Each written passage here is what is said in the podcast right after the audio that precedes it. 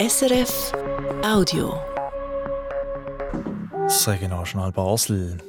Weil das Bauen schwieriger geworden ist, lanciert die Handelskammer eine neue Plattform. Und der Vorfall in Basler Zolli, ein Nashorn hat ein Schwein tötet. Sonnen und Wolken wechseln sich heute ab. Das bei etwa 16 Grad. Und am Mikrofon heute Morgen der Marcello Capitelli. Wenn es ums Bauen geht und vor allem ums Bauen von neuen Wohnungen, dann gibt es in Basel eine Blockade. Das findet die Handelskammer bei der Basel. Darum hat sie eine neue Plattform lanciert. Basel Vorwärts heisst die und ist seit dieser Woche online. Monika Klauser. Bauen zu Basel, das sei schwieriger geworden. In den letzten Monaten haben wir halt schon deutlich gemerkt, dass die Entwicklung in Stocken gekommen ist sagt Martin Detwiler, Direktor der Handelskammer von beiden Basel.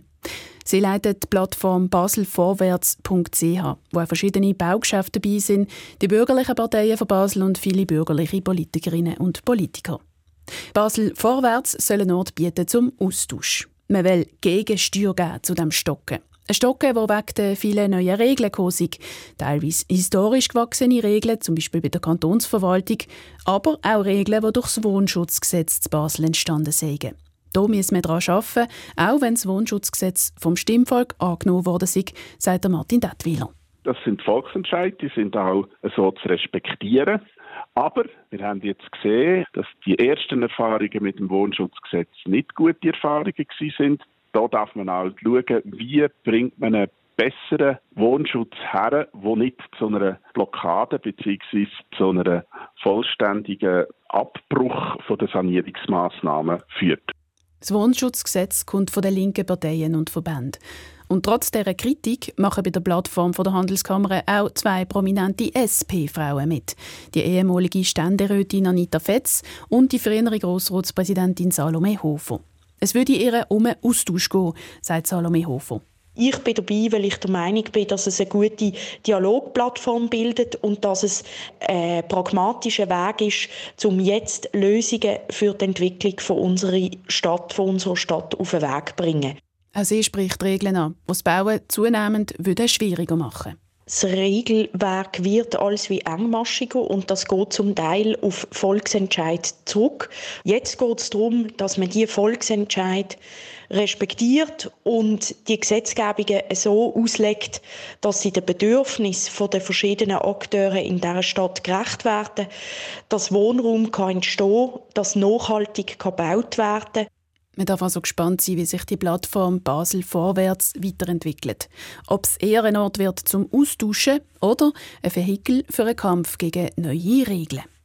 Die Monika Glauser über die Plattform Basel Vorwärts, die die Handelskammer lanciert hat.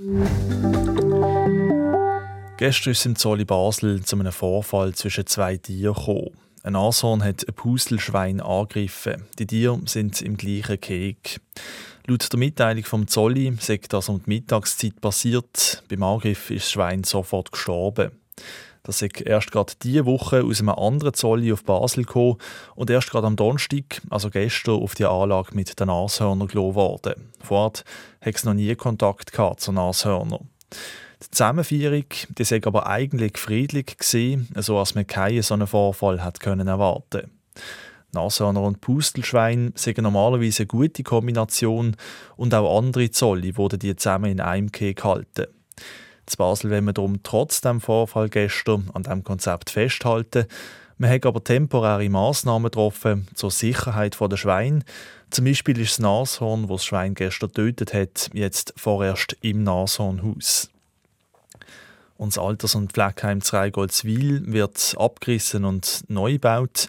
Das schreibt die Zeitung Volksstimme heute. Der zuständige Trägerverein hat sich lange überlegt, ob man total sanieren oder gerade neu bauen Man sieht dann zum Schluss gekommen, dass ein Neubau besser ist. Der brauche es auch, weil das Gebäude die heutigen Anforderungen nicht mehr erfüllen Es hat zum Beispiel zu wenig Platz für die 100 Mitarbeitenden und die Anlieferung sei wegen einer steilen Rampe schwierig. Bis die Abriss und Bauarbeiten anfangen, ging es aber sicher noch ein paar Jahre. Kosten wird das neue Gebäude 30 Millionen Franken.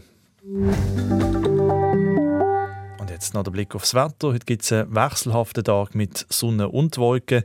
Die Temperaturen die bleiben aber hoch. Es gibt bis zu 16 Grad in der Region. Das war ein Podcast von SRF.